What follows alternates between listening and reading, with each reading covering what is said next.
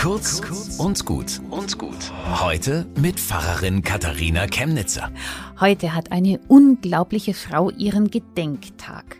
Die wuchs auf in einem Schloss mit 300 Zimmern. Eva von Thiele Winkler. Geboren 1866 in Oberschlesien, zweitjüngste von neun Geschwistern, reiche Familie. Aber einmal sieht Eva im Küchentrakt ihres Schlosses einen kleinen Jungen, der sich aus den Abfällen sein Essen sucht. Und das ist ihre Lebenswende. Von da an will sie etwas tun für die Armen in ihrem Dorf.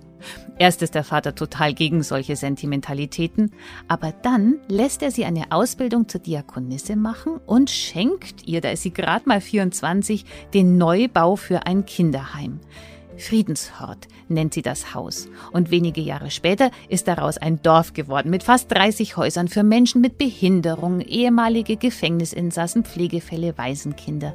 Und das faszinierende Konzept, sie hat den Mut, dass es nicht zu professionell und perfekt wird dafür ganz mitmenschlich. Alle machen mit. Waisenkinder kümmern sich um Alte, Betreute werden zu Helfern.